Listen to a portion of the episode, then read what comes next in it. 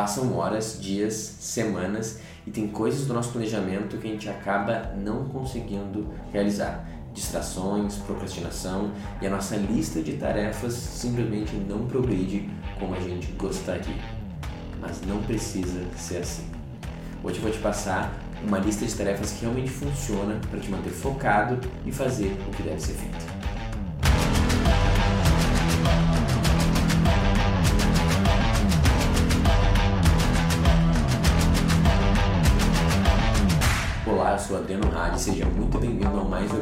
Seus amigos não te dizem. E hoje a gente vai falar um pouquinho sobre produtividade, bem específico sobre lista de tarefas, como elas funcionam, por que, elas não funcionam e talvez um jeito diferente de lidar com isso para realmente sentir esse progresso. E primeiro a gente tem que começar com o que a gente faz normalmente, que é entender para que, serve uma lista de tarefas. Isso é uma invenção nova, ela é bem antiga e ela tem uma função. E toda, toda invenção ela foi baseada em algumas premissas. Então, eu acho que é sempre bom a gente entender os nossos comportamentos e os fenômenos de um jeito um pouco mais filosófico, né? e pensando neles de forma mais aprofundada. Então, qual é o conceito principal por trás de uma lista de tarefas? É que eu sou um ser emocional e eu sou movido por impulsos momentâneos e voláteis. Isso quer dizer o quê? Cara, eu tenho vontades que mudam de acordo com cada dia, com cada às vezes hora, com cada minuto. Então, não dá para confiar totalmente só nos meus desejos, nas minhas vontades, porque eles mudam muito e do nada estou correndo de um lado para o outro. Então, já que eu sou um ser emotivo e volátil, né, e de uma forma impulsivo, é bom eu traçar alguma coisa antes e me manter a ela e não ficar baseado nesses meus impulsos. Então, a ideia é que se eu tiver em algum momento que eu estou com a minha mente mais serena, mais racional, eu consigo naquele momento decidir o que é melhor para mim no curto, médio e longo prazo e não ficar a mercê se o Adriano de amanhã, daqui uma semana, daqui um mês, ainda vai estar tá querendo fazer aquilo naquele instante. Então, tem como eu, no momento de mente serena, tomar uma decisão já do Adriano do futuro. E daí, assim, eu economizo também a questão da minha fadiga de decisão. É aquela máxima que ficou famosa para mim, principalmente com o Barack Obama, que ele só tinha um terno preto e um azul marinho. Então toda manhã ele fazia uma escolha bem simples para não gastar essa fadiga de decisão com a roupa que ele vai usar. Ele simplificava para tomar as decisões mais importantes. Então, se eu simplificar agora, eu não preciso ficar pensando o que eu fazer amanhã, o que eu fazer daqui cinco dias ou daqui um mês. Porque já está decidido, eu só tenho que seguir um cronograma. Cara, são ótimas premissas.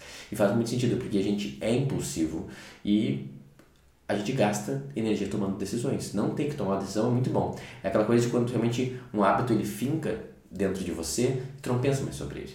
Ah, não vou pensar se amanhã será que eu acordo às 5 da manhã? Eu sempre acordo às 5 da manhã. Eu tenho que me esforçar mais para não fazer isso do que fazer, porque virou automático. Não é uma escolha, hoje eu fico ou não fico na cama. Não, eu sempre saio da cama, esse é o horário. Então, eu realmente me canso menos pensando, ah, será que eu vou na academia? Será que hoje eu fazer tal coisa? Não, já está decidido. Isso eu não penso, eu só executo. E também, quantas comidas favoritas, ou bandas, ou até pessoas que a gente era apaixonado em um determinado momento da nossa vida, passa às vezes semanas, meses e anos e a gente não está nem aí, indiferente ou até não suporta. Então, a gente é volátil a gente muda de ideia. Então, cara, essas duas premissas é a razão pela qual a gente criou lista de tarefa. Eu vou economizar a minha fadiga de decisão, vou tomar a decisão agora e com a mente serena eu vou já garantir que eu não vou ficar totalmente à mercê da minha volatilidade impulsiva. As premissas são boas e elas fazem sentido. Na prática, a gente não consegue manter exatamente esse planejamento, essa lista de tarefas, ou não tanto quanto a gente gostaria. Por quê? Cara, na minha visão são duas principais razões. A primeira é que vão surgir demandas não planejadas. Né? E a segunda é que a gente até pode definir coisas que são importantes para o nosso futuro, mas a gente não define a prioridade. Então, a falta de prioridade e as demandas que que a gente não tinha a previsão, essas duas coisas vão meio que destruir a nossa nosso sistema de seguir o planejamento e de seguir a nossa lista. Então, tu começa teu dia, tua segunda, tua terça-feira, tu tinha feito a tua listinha e de repente aparece um problema, surge uma ligação, uma coisa que estava funcionando não funciona mais, ou aparece uma oportunidade que tu não tinha visto, mas faz sentido. E do nada tu começa a atender essas demandas quando vê, passou metade do dia, está no final do dia e tu mal olhou para tua lista. Então, o nosso dia ele é recheado por coisas que a gente não antecipa. Né? Se for fazer uma estatística, eu diria cara, 75% do nosso dia são previsões, não exatamente que são demandas que a gente não tinha feito a previsão. Então, essa volatilidade do dia em si, não dos meus impulsos, que é a premissa, faz a minha lista ficar mais frágil, porque facilmente eu ignoro ela e atendo a emergência que apareceu na minha frente. E o outro ponto que eu falei é a questão da lista de prioridade, porque a gente começa a se sentir às vezes meio não produtivo e procrastinar, e a gente olha aquela lista e fala assim, cara, não estou conseguindo andar com ela, não tô conseguindo andar com ela, e tem uma coisa que está ali no meio que, cara, custa 15 minutos. É tipo, é literalmente mandar um e-mail tem que mandar para uma pessoa, fazer uma ligação, uh, contratar um novo serviço de plataforma, ou, ou cancelar um que tu não vai mais usar. Tu fala assim, putz, agora não dá tempo, daqui meia hora já tem que sair, deixa eu atacar isso aqui primeiro. E daí a gente vai atacando coisas para tendo essas pequenas sensações de vitórias, só que o que era mais importante a gente não faz. Então, nesse caso, a lista começa a jogar contra a gente, porque a gente vai ticando coisas da lista, a gente nunca fez isso, que são menos importantes, ou quase não tem muita importância, mas a gente tem que fazer, só que isso vai nos custando, essas pequenas vitórias nos custam uma vitória grande, que no final a gente está com medo de encarar aquela. Então, a falta de ter definido com clareza e com rigidez a prioridade faz a gente se perder e acabar não fazendo o que é essencial. Muito bem. E agora a gente vai para um ponto que é um que eu está me seguindo, é um que eu falo constantemente, que é a questão do comportamento, da intenção positiva por trás de todo o comportamento. Isso é uma coisa básica da PNL e da psicologia de forma geral, que é entender que não existe comportamento negativo. Ele pode gerar consequências negativas, mas todo comportamento tem uma intenção positiva. Então, a gente tem que pensar qual é o grande ofensor da rotina e da produtividade e a gente executar a lista de tarefas. E, cara, vão ser principalmente a falta de foco e a procrastinação. São basicamente a mesma coisa. Né? Um alimenta o outro. A gente não vai conseguir se manter focado ou a gente vai botar outras coisas na frente, como eu falei antes, que tem menos importância ou tem importância nenhuma só para empurrar com a barriga e não fazer. Então, se esses são os ofensores, o que a gente faz? Ah, como que eu me defendo deles? Beleza, a gente vai pensar um pouquinho sobre isso, mas a pergunta mais importante é: para que, que serve o, a falta de foco, a dispersão e a procrastinação? Se eu estou fazendo isso tanto no meu dia a dia, cara, talvez tenha algo ali que ela queira me ensinar e eu não estou ouvindo, e por isso ela se repete e eu fico cada vez mais disperso e eu procrastino cada vez mais. Agora, o que, que é isso? A gente vai fazer a seguinte pergunta: se existe uma tarefa, né? Que eu estou postergando já, tenta pensar você, por dias ou por semanas, tem uma coisa que é importante e ela meio que vai sempre escorregando, tu faz só um pouquinho e nunca consegue executá-la de verdade. A gente está fazendo essa tarefa, a gente está deixando de fazer essa tarefa para ficar mais seguro. Enquanto a gente não está realizando essa tarefa, que a gente está protelando, que a gente está enrolando, a gente está ficando mais seguro. Assim, Adriano, não é possível. O que eu tenho ali é muito importante, é uma oportunidade. Eu vou conseguir talvez até aumentar minha renda, ter mais clientes, ou por resolver uma coisa que está me incomodando. Eu fazer aquilo é claramente melhor. A gente pensa conscientemente, né? racionalmente. Só que se a gente não está fazendo, quer dizer que a gente de alguma forma fica, tem alguma defesa, tem algum benefício, tem alguma, algum, algum ponto a gente fica mais seguro não fazendo essa atividade. Na realidade, as distrações, a procrastinação, elas são um mecanismo de defesa para nos deixarem mais seguros. Então, qual é o exercício? Agora a gente vai parar de ficar lutando com essa procrastinação, essa distração, e a gente vai dar ouvido para ela. A gente vai dar um lugar na mesa e falar assim, cara, tu tá enrolando pra caramba, me diz por quê então, porque eu, eu quero entender. Tem alguma razão? Qual é essa razão? E, cara, a gente libera essa razão com uma pergunta muito simples que pode fazer para ti agora mentalmente, eu sempre prefiro fazer ela num caderninho, anotar e pensar. Então, para tu pausar, ponderar e fazer isso. E eu vou te falar, esse exercício tu pode fazer sempre, todo dia. Na realidade, todo dia que tu sente que tu enrolou um pouquinho, tu pode abrir teu caderninho e fazer essas duas perguntas para tu dar ouvido para essa tua parte que tem que está procrastinando e com isso diminuir tua procrastinação. Qual que é a primeira pergunta? O que, que pode acontecer de negativo se eu executar essa ação e não for exatamente como eu esperar? Se eu fracassar ou se eu, se eu ficar numa situação ainda pior, mais exposto ou gerar consequências negativas. Né? Então, eu tentar fazer isso e falhar em fazer isso, o que, que pode acontecer de ruim? Pare e pondera sobre isso. Esse, nessa pergunta, ela está revelando qual é o medo que eu tenho de tentar e falhar. Então vamos olhar na cara desse medo e ver o que, que pode acontecer. Escreve. Cara, se eu tentar isso e falhar, eu posso acabar perdendo tempo, perdendo dinheiro, me queimando com esse contato, perdendo amigos, alguém me julgando de forma negativa, botando minha empresa em risco. Quais são os riscos de tentar fazer isso e dar errado? Lista tudo. Pausa e lista, tá? Segundo, o que pode acontecer de negativo se eu realizar essa ação e eu tiver um tremendo sucesso? Tipo, ela for até melhor que as minhas expectativas. O que pode vir de negativo disso? Não, Adriano. É isso que eu mais quero, não pode vir nada de negativo. Tipo, isso vai ser incrível. Eu vou começar o projeto, eu vou, eu vou resolver esse problema. Tipo, não tem. Só tem coisas boas. Claramente não, senão teria feito já, né? Então, o que, que pode acontecer de negativo? Para pensar sobre isso com carinho.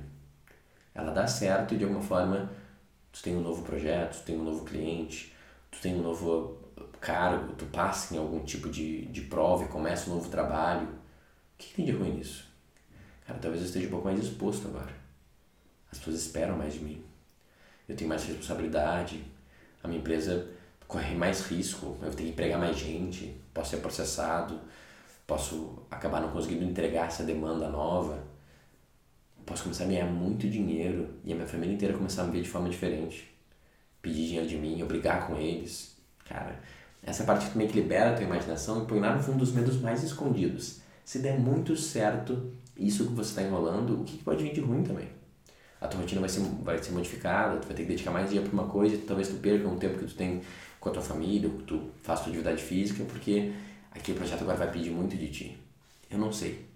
Mas realmente dá espaço para ouvir esse teu lado procrastinador e aprende com ele. Escreve tudo de negativo que possa acontecer se essa ação for um sucesso tremendo. Eu vou te dar um exemplo bem real do que eu estou enrolando agora.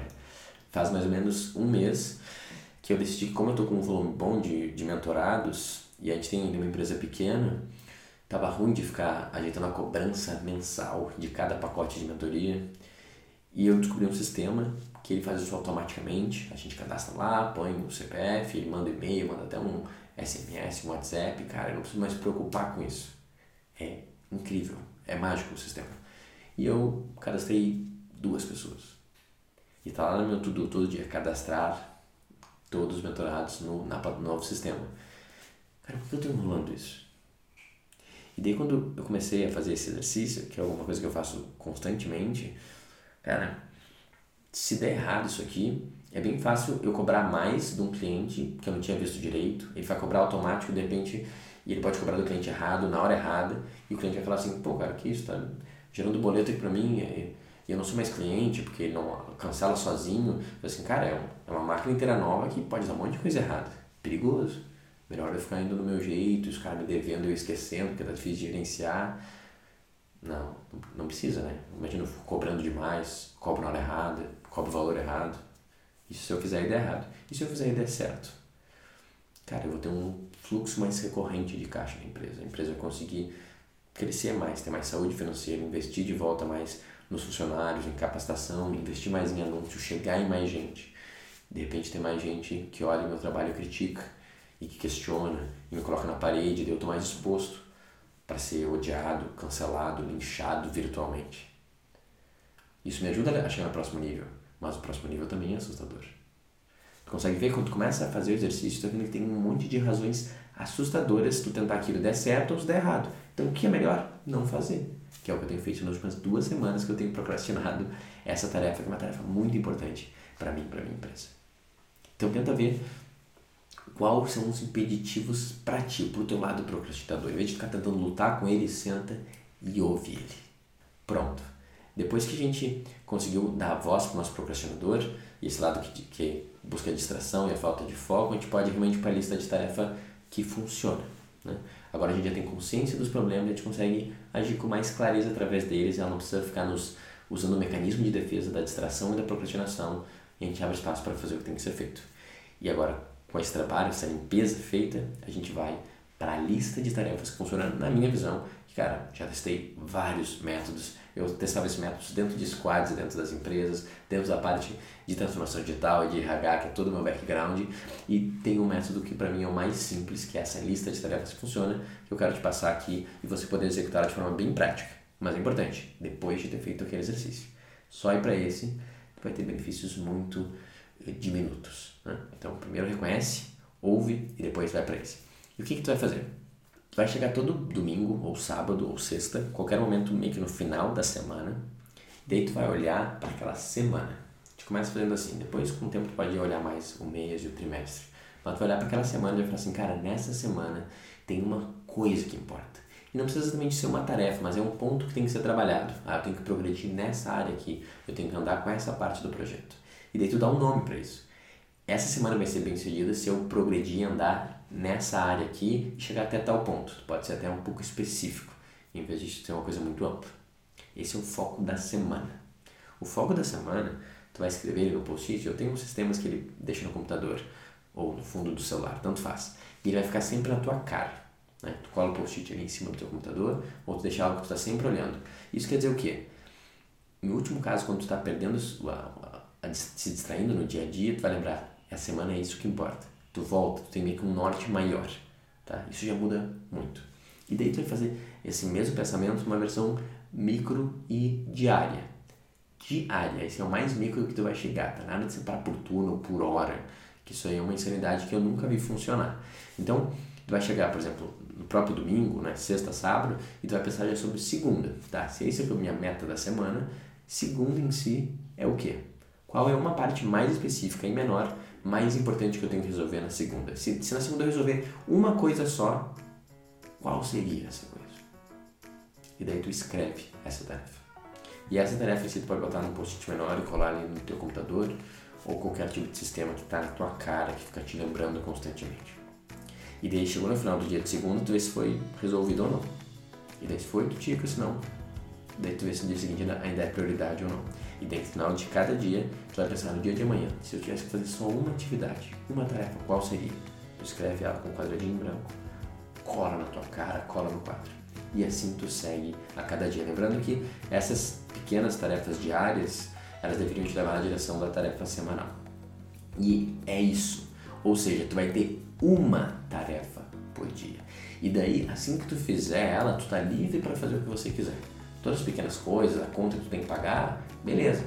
Só que tu só vai poder resolver essas coisas pequenas e resolver essas, tipo, pedidos de ajuda e demandas externas tudo que te sequestra o teu dia depois que tu entregar a primeira e única e mais importante coisa que tu definiu do dia. Esse é o método né, que é a única coisa. Cara, ele é incrivelmente poderoso, te dá um, uma tranquilidade, tu vê que nas primeiras horas do dia, primeira uma, duas horas, tu conseguiu resolver o mais importante e depois tu fica mais produtivo resolvendo o resto das coisas ainda. Né? E daí tu vai olhando sempre a cada dia se tu tá indo mais próximo da grande meta da semana. A maioria das tarefas então tem uma visão da semana, mais cinco ao longo do, de cada dia que tu define no final de cada dia. Experimenta fazer uma lista assim. Eu acho improvável, grande parte das pessoas nunca fez algo tão simples e tão básico, mas cara, o resultado ele é assustador. Se tu tem outras pequenas ideias que é para tu não esquecer, beleza, tu anota também. Mas tu vai poder olhar essas pequenas listinhas de tarefas depois que tu resolveu a tua coisa mais importante do dia. E é isso. Essa é a lista de tarefas que na minha visão funciona, é a que eu uso há anos. Mais importante. Isso aqui é um pequeno macete para tu ter um, um respiro agora, já melhorar a tua vida de ser mais produtivo.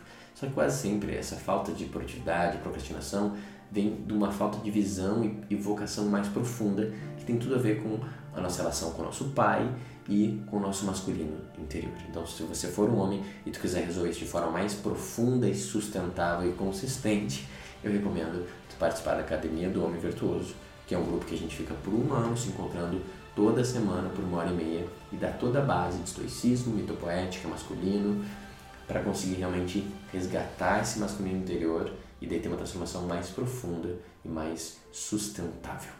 Então, se tem interesse de ter muito mais foco e estar mais blindado do externo e fazer o que tem que ser feito, eu altamente recomendo tu tentar participar e se inscrever no processo seletivo da próxima turma da Academia do Homem Virtuoso.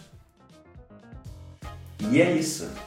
Muito obrigado por ter visto o vídeo até aqui. Fico muito feliz que tu chegou no meu conteúdo, espero que ele tenha dado valor para ti. Comenta aqui embaixo o que, que tu achou, o que, que tu concorda, discorda, qual método que tu usa e que mais funciona.